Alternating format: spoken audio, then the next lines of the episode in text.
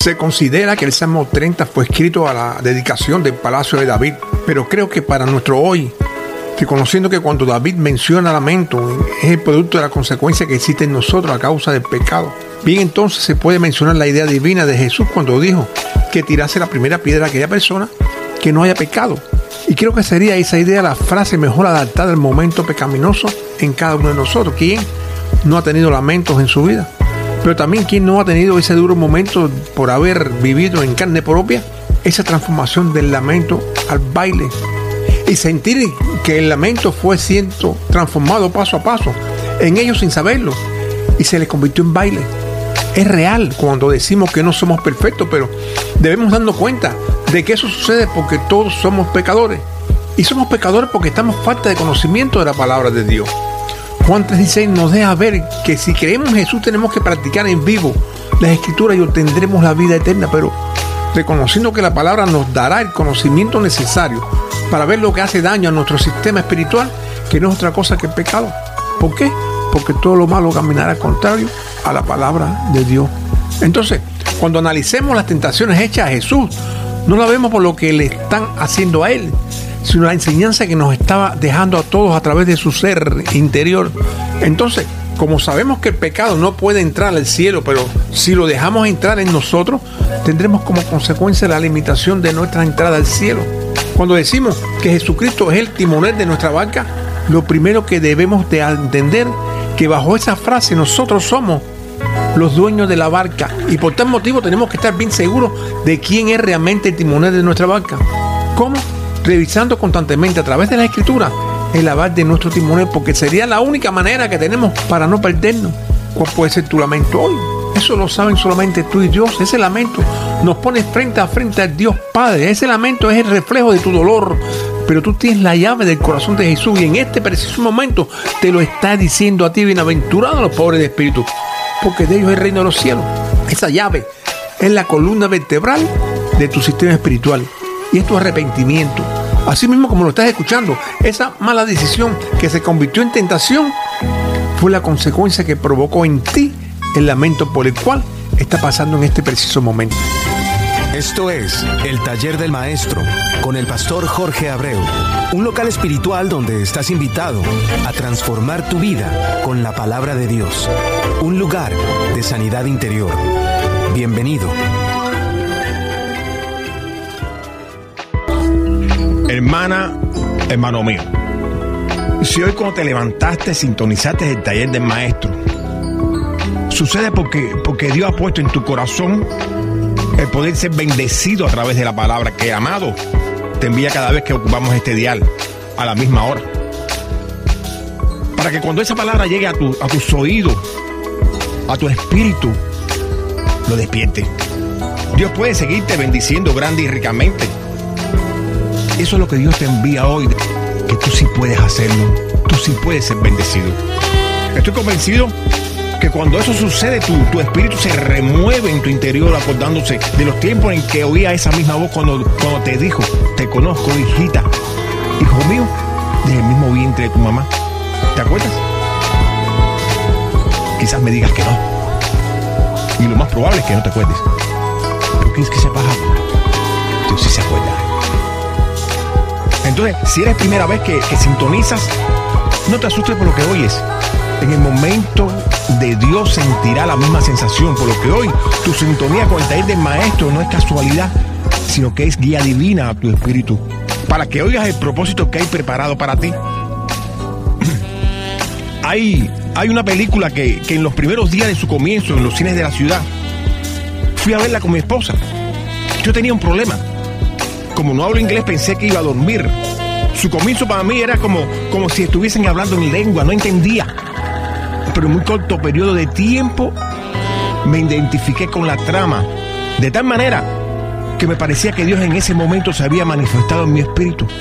Y aunque existía momentos que no entendía lo que se hablaba, comprendía todo lo que estaba sucediendo.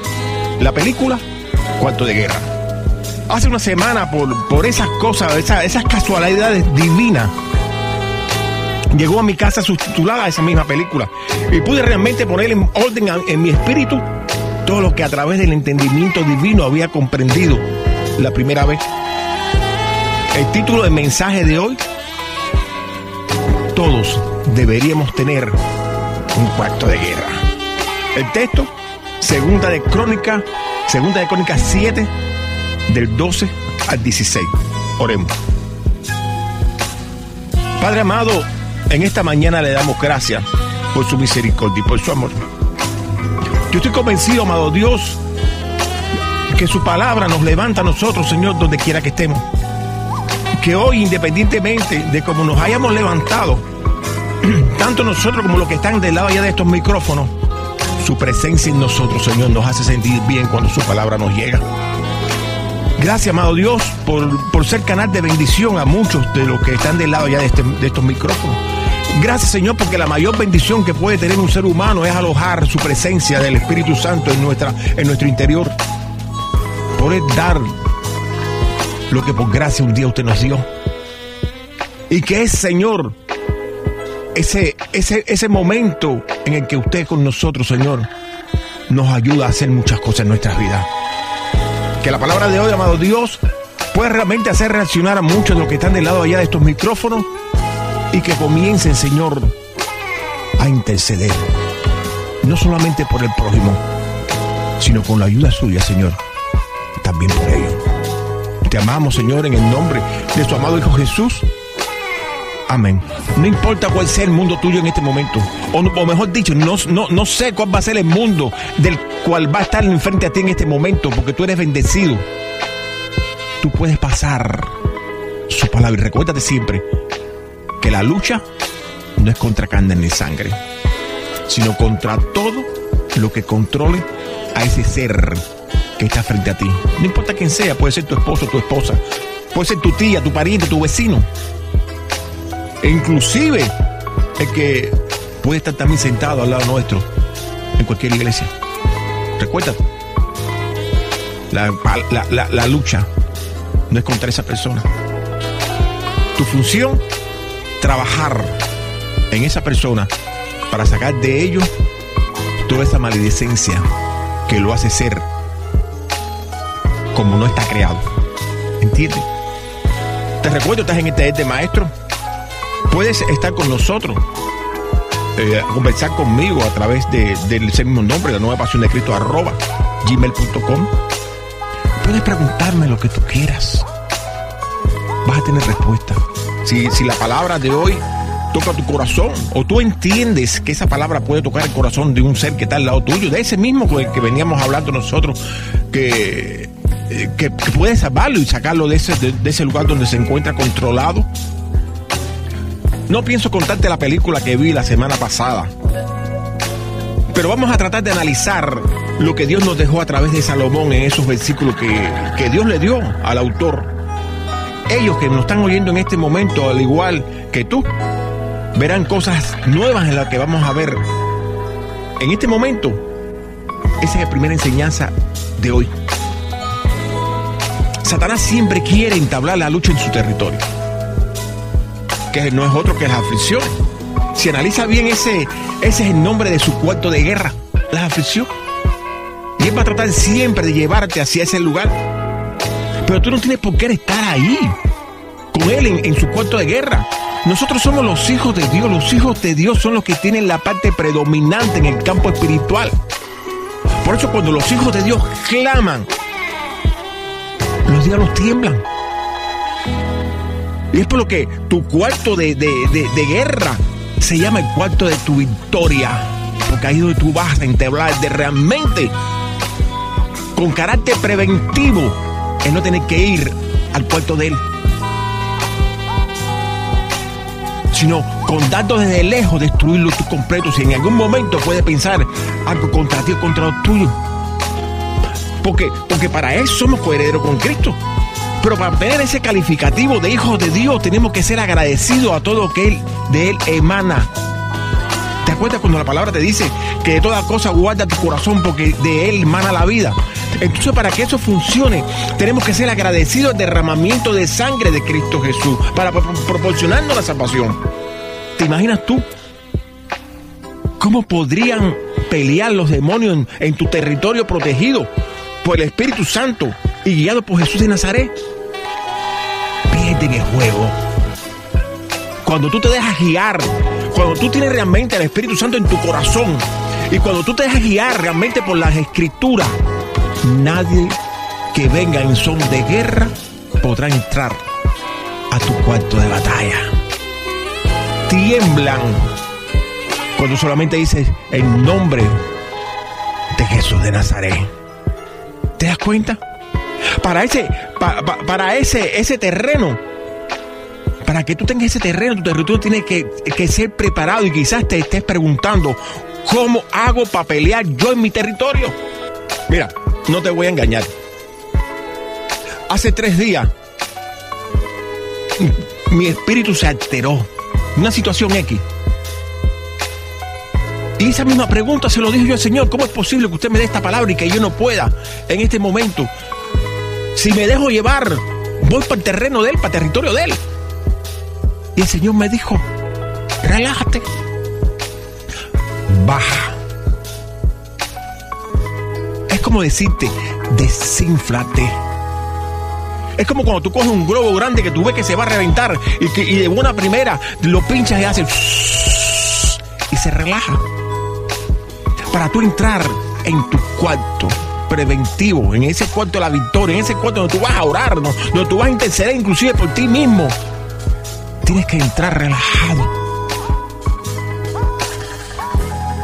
Tienes que dejar que, que lo que venga contra ti revale y allá adentro, donde tú vas a tener separado tu, lugarcito, como muchas veces decimos, nuestro tabernáculo particular, donde tú puedes entregarte al Señor. Cuando tú entres a ese lugar, ahí están todas las almas. Porque muchas veces, desgraciadamente, entramos a ese cuarto, tenemos las almas y en vez de llevarla con nosotros, la olvidamos ahí. Y cuando salimos, salimos desarmados. Por eso, todo lo que está escrito en, la Biblia está escrito por algo. Y vamos a recordar e, e, ese algo. Todo lo que, lo, que, lo que escrito, lo que está escrito, no se queda solamente para la época en la que Dios habló, sino que esas mismas palabras fueron pasando de época en época. Y ahora nos toca a nosotros vivirla como si nosotros fuéramos Salomón. Tenemos que vivirla nosotros. Así que cada vez que escuche el nombre de Salomón en este, este mensaje, piensa que esa palabra es para ti. Y sitúate tú dentro de esa palabra. Recuerda, estamos en segunda de Crónicas 7, del 12 al 16. Entonces Jehová se apareció a Salomón de noche y le dijo, este es el 12, yo he escuchado tu oración y he elegido para mí este lugar como casa de sacrificio. Quizás tú tengas un sueño que, te parece imposible. Es como si no lo sintieras a tu medida. Salomón también, tenía un sueño así que lo, que lo daba por lo imposible, que Jehová habitara en su templo, que ya había él terminado. Salomón sabía que él, que el templo se había terminado porque Dios había puesto su mano en el asunto. Pero ¿quién podía meter la mano para que el propio Jehová o Dios Padre, como dijo Salomón, rompiera las barreras celestiales y habitar en la tierra en un tiempo terrenal. Salomón había encontrado algo más que, que una oración. Ponle tu nombre. Yo sé que tú hoy también has encontrado algo, o vas a encontrar algo más que una oración. inclusive, inclusive más que una relación. A pesar de que esa relación lo había llevado a una intimidad real con Dios y que produjo la bendición de tener al propio Dios en su sueño como, como mensajero de la realización de su pedido. Hermano, hubo mensaje, escucha, hubo mensaje sin intermediario. En el campo espiritual, cuando no existe intermediario es porque la bendición es sobrenatural. ¿Te das cuenta de lo que podría significar eso para tu vida? Si lees bien, verás que Dios cumplió lo que Salomón había pedido. Tomó el templo como casa de sacrificio. Pero por favor, sigue escuchando. Cuando la oración sale desde lo más profundo de tu alma, provoca relación con Dios. Escucha. Cuando, la, cuando, la, oración sale de lo profundo de tu alma, provoca relación con Dios. Pero no necesariamente intimidad con Dios. ¿Sabes por qué? Porque hay relaciones que no llenan de satisfacción al espíritu. Cuando Dios está satisfecho con tu actitud, es cuando comienza realmente la intimidad. Y cuando la intimidad se hace estrecha, ocurre la bendición. Por lo que es necesario que entienda que la obediencia satisface el corazón de Dios. Porque fe y obediencia van tomadas de la mano. Y al mantenerse unidas son las que le enseñan a Dios tu manera de comportarte, tanto mental como espiritualmente. Hermana, hermano mío. Este, este comportamiento espiritual provoca intimidad con Dios. Y te da a ti la tranquilidad que satisface tu alma. Ponte de acuerdo conmigo y pregúntate, cuáles fueron o cuáles pueden ser las satisfacciones que pueden darle tranquilidad a tu alma. Y ese va a ser el patrón a seguir para buscar intimidad con Dios. Porque todo lo que haga prosperar tu alma está dentro de la voluntad de Dios. Deja que este concepto arrope tu espíritu. Todo lo que haga prosperar tu alma está dentro de la voluntad de Dios. Por lo que todo lo que haga prosperar tu alma hará prosperar tu salud, tu economía, tu familia, tus negocios te hará prosperar a ti en todo lo que toques. Tendrás una vida caminando con una sonrisa en la cara. Cuando tu alma prospera, refleja tu carne a Dios en carne propia. Escucha. En el tipo de sacrificio que existía en aquella, en aquella época, comparada con la nuestra hoy, hay una diferencia muy grande que nos deja ver que en cada época su forma y manera de relación o intimidad nos enseña el proceso del plan de restauración que por parte lo vamos viendo a lo largo de todas las escrituras y que cuando se realiza ese, ese proceso en tu vida se llama restauración. Dios escogió el templo levantado por Salomón como casa de sacrificio? La palabra lo dice. Pero en la actualidad escoge tu ser interior como hogar de su Espíritu Santo. Es por lo que hoy nuestra responsabilidad con Él, con el prójimo, es mayor porque cada ser viviente que aloje al Espíritu de Dios en su interior tiene la responsabilidad de trabajar para el reino a través de su actitud, que es lo que crea tu testimonio de vida.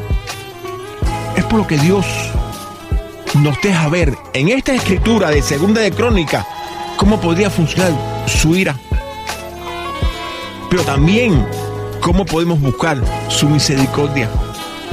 Su ira lo vemos en el 13. Si cierro los cielos de modo que no haya lluvia. O si mando la langosta para que devore la tierra. O si envío peste a mi pueblo. Analiza estas son las, las consecuencias en su máxima expresión que provocarían las malas actitudes de los que nos llamamos hijos de Dios. Por eso, entre el 12 y el 13 no deja un espacio a la imaginación. Y le deja ver a Salomón que aunque se encuentre en plena, fíjate, aunque se encuentre en plena intimidad, si falla, pierde la bendición. Por lo que ese traje que le están preparando a Salomón está hecho a la medida también de todos nosotros. ¿Te has ido identificando? Ahí estás bien. Por eso quizás te pregunte, ¿por qué yo? Hay una palabrita que es el centro de estos versículos, que está representada tanto en el antiguo pacto como en el nuevo. Y y es sacrificio. Aunque en ambos pactos el sacrificio es diferente, esto tiene su propósito para tu hoy. De que a pesar del tiempo que, que existía desde aquella época hasta la tuya, ya Dios te tenía en su corazón y sabía lo que tú lo ibas a tomar por Dios y Él te recogería como su pueblo. Es por lo que tu cuarto de lucha se llama victoria. Porque estás en ese bando. ¿Te das cuenta?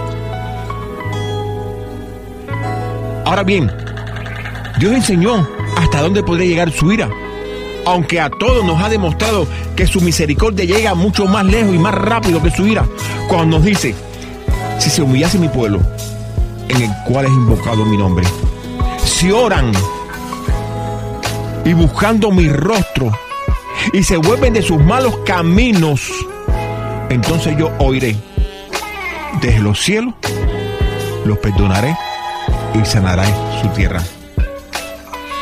Hermano mío, esto es una cobertura para que siempre estés unido a Él en su pacto, en espíritu y alma. Recuerda, tu sistema espiritual es cuerpo y alma. Por lo que si ellos dos están unidos al sistema divino, a tu parte carnal, no le queda de otra que reflejar lo que tu sistema espiritual le ordena. Y ahí tiene la victoria. Porque al prosperar tu alma, todo lo que toque prosperaría. Por eso te puedo decir en esta mañana, Dios te va a seguir bendiciendo grande y ricamente.